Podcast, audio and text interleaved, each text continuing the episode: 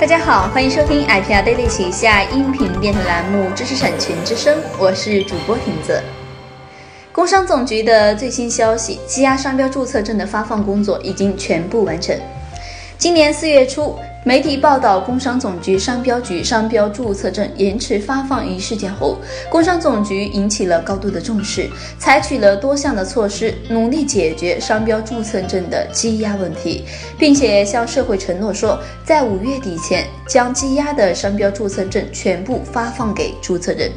那么截至目前，积压的商标注册证啊发放工作已经全部完成。自此，商标注册证实现了正常的发放。在解决积压商标注册证发放的基础上，商标局通过变更出具方式、简化办理手续、优化工作流程、提高办事效率，进一步解决了群众反映的办理商标注册证明排队的问题。那么今后大厅申请将实现立等可取，邮寄办理的在五个工作日内办结。费用比照档案查询规定不予收费。那么要按求原照方式出具商标注册证明的办理时间将会压缩到一个月以内。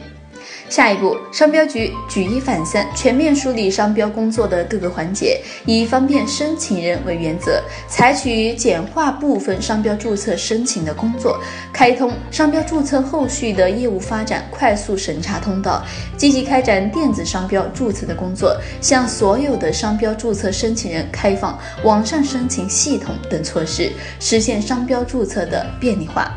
本文资讯播报完毕，更多内容请关注微信公众账号 IPR Daily 英文字母 I P R D A I L Y 或添加小秘书个人号 IPR Daily 二零一四，与国内外知识产权优秀精英互动。感谢您的收听。